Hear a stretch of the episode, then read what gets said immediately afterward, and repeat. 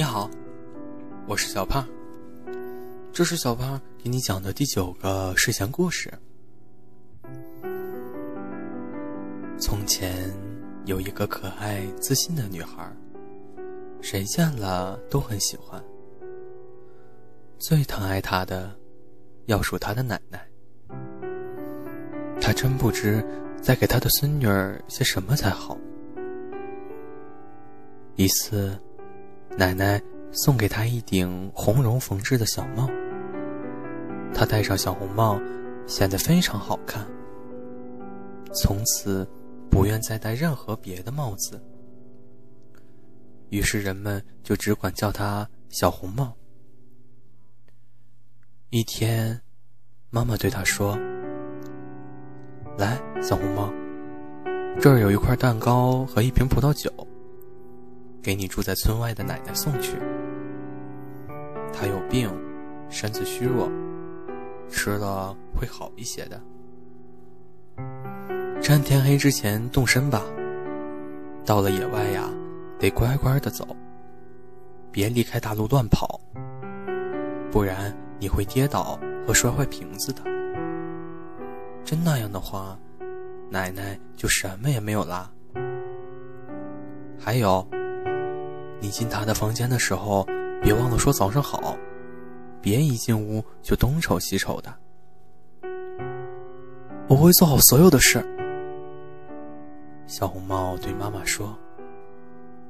说完，就和他拉拉手告了别。可是奶奶住在村外的大森林中，离村子有半小时的路程呢。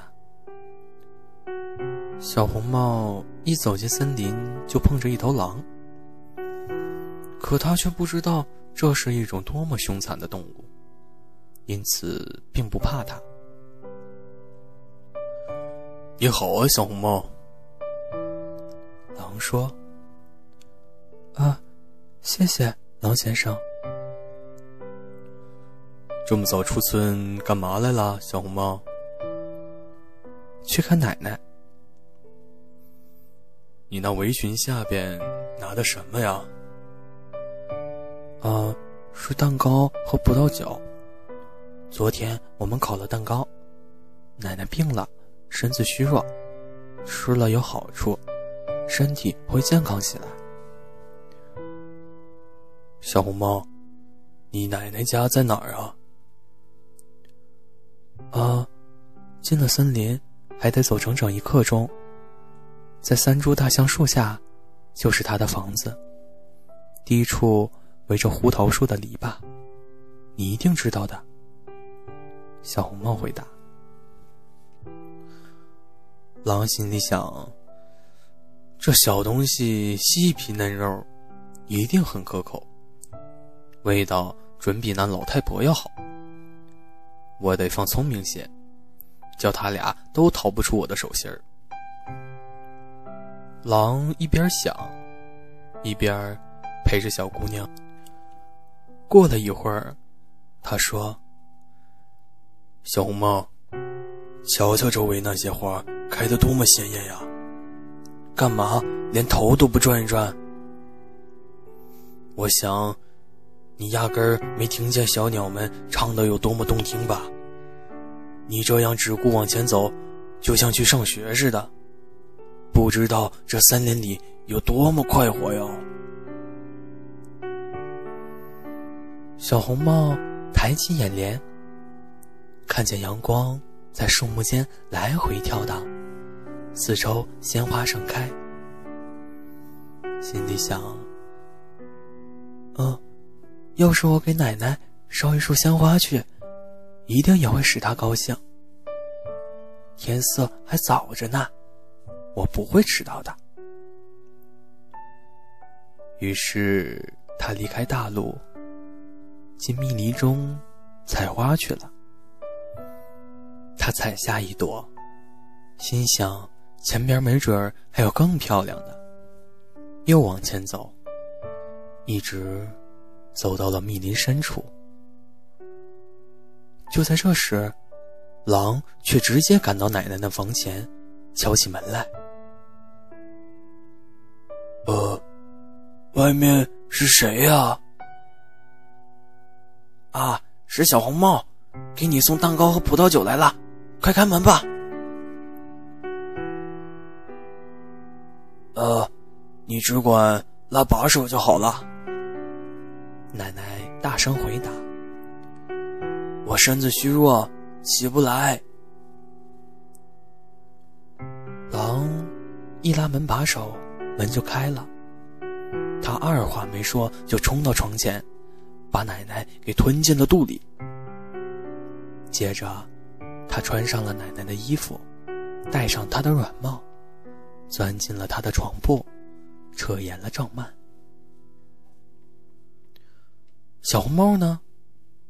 这时还在跑来跑去摘花，直到摘了许多许多，再摘就拿不了了，他才又想起奶奶。重新上了路，到了奶奶家门口，他感到很奇怪。奶奶家的房门怎么大开着？走进房间，他心里立刻觉得很异样，心想：“哎，上帝呀，今天我怎么这样害怕？平时我来奶奶家。”不总是高高兴兴的吗？他大声喊：“早上好！”没有回音。他随即走到床前，撩开帐幔，只见奶奶躺在床上，软帽拉得低低的，一直盖住了面孔，样子好奇怪。哎。奶奶，你的耳朵怎么变成这样了？为了听你说话更清楚呗。哎，奶奶，你的眼睛怎么这么大呀？呃，为了看你更清楚呗。哎，奶奶，你的手怎么这样大呀？为了抓牢你呗。可是奶奶，你的嘴怎么大的可怕呀？啊，为了很快把你吃掉。话音未落，狼从床上一跳而起，把可怜的小红帽张口吞掉了。狼满足了食欲，重新上床睡大觉。不一会儿，就震天地的打起鼾来。碰巧，猎人从房间经过，心想：这老太婆打鼾打的好厉害，她莫不是病了吧？我得去看看。于是他进了房间，可等他走到床边。一看床上竟躺着一只狼，啊！你这个老坏蛋，我找了你很久，你竟然在这儿！他说。正当他准备举起猎枪时，他突然想到，这狼可能把老奶奶给吃了吧？嗯，他还有救。猎人没有开枪，而是找来一把剪刀，动手把睡着了的狼的肚皮剪开。刚剪了几下，他就看见一顶漂亮的红色小帽子。再剪几剪，小姑娘就跳了出来，大声嚷嚷：“哎呀，可吓坏我了！这狼的肚皮里面好黑呀！”接着，老奶奶也走了出来，还活着，只是上气不接下气。小红帽却赶快搬来一些大石头，把它们塞进狼的肚皮里。狼一醒过来就想逃走，可石头沉甸甸的，他一站起来，马上又倒下去。摔死了。三个人全都很开心。猎人剥下狼皮回家去了。奶奶吃着小红帽送来的蛋糕喝着葡萄酒精神好了起来。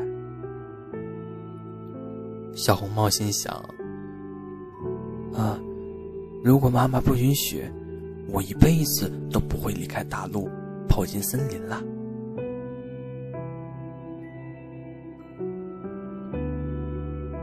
人们还讲，有一天，小红帽又给奶奶送糕饼去。在路上，另一头狼跟他搭讪，想引诱他离开大陆。小红帽没有上当，并且告诉了奶奶他碰见了狼。那家伙嘴上对他说：“你好啊。”眼睛却露出凶光。好像在说：“哼，要不是在大路上，看我不活吞了你！”好啦，故事讲完啦。这是一个经典的小红帽的故事，送给小红帽微笑。谢谢你的手办。好了。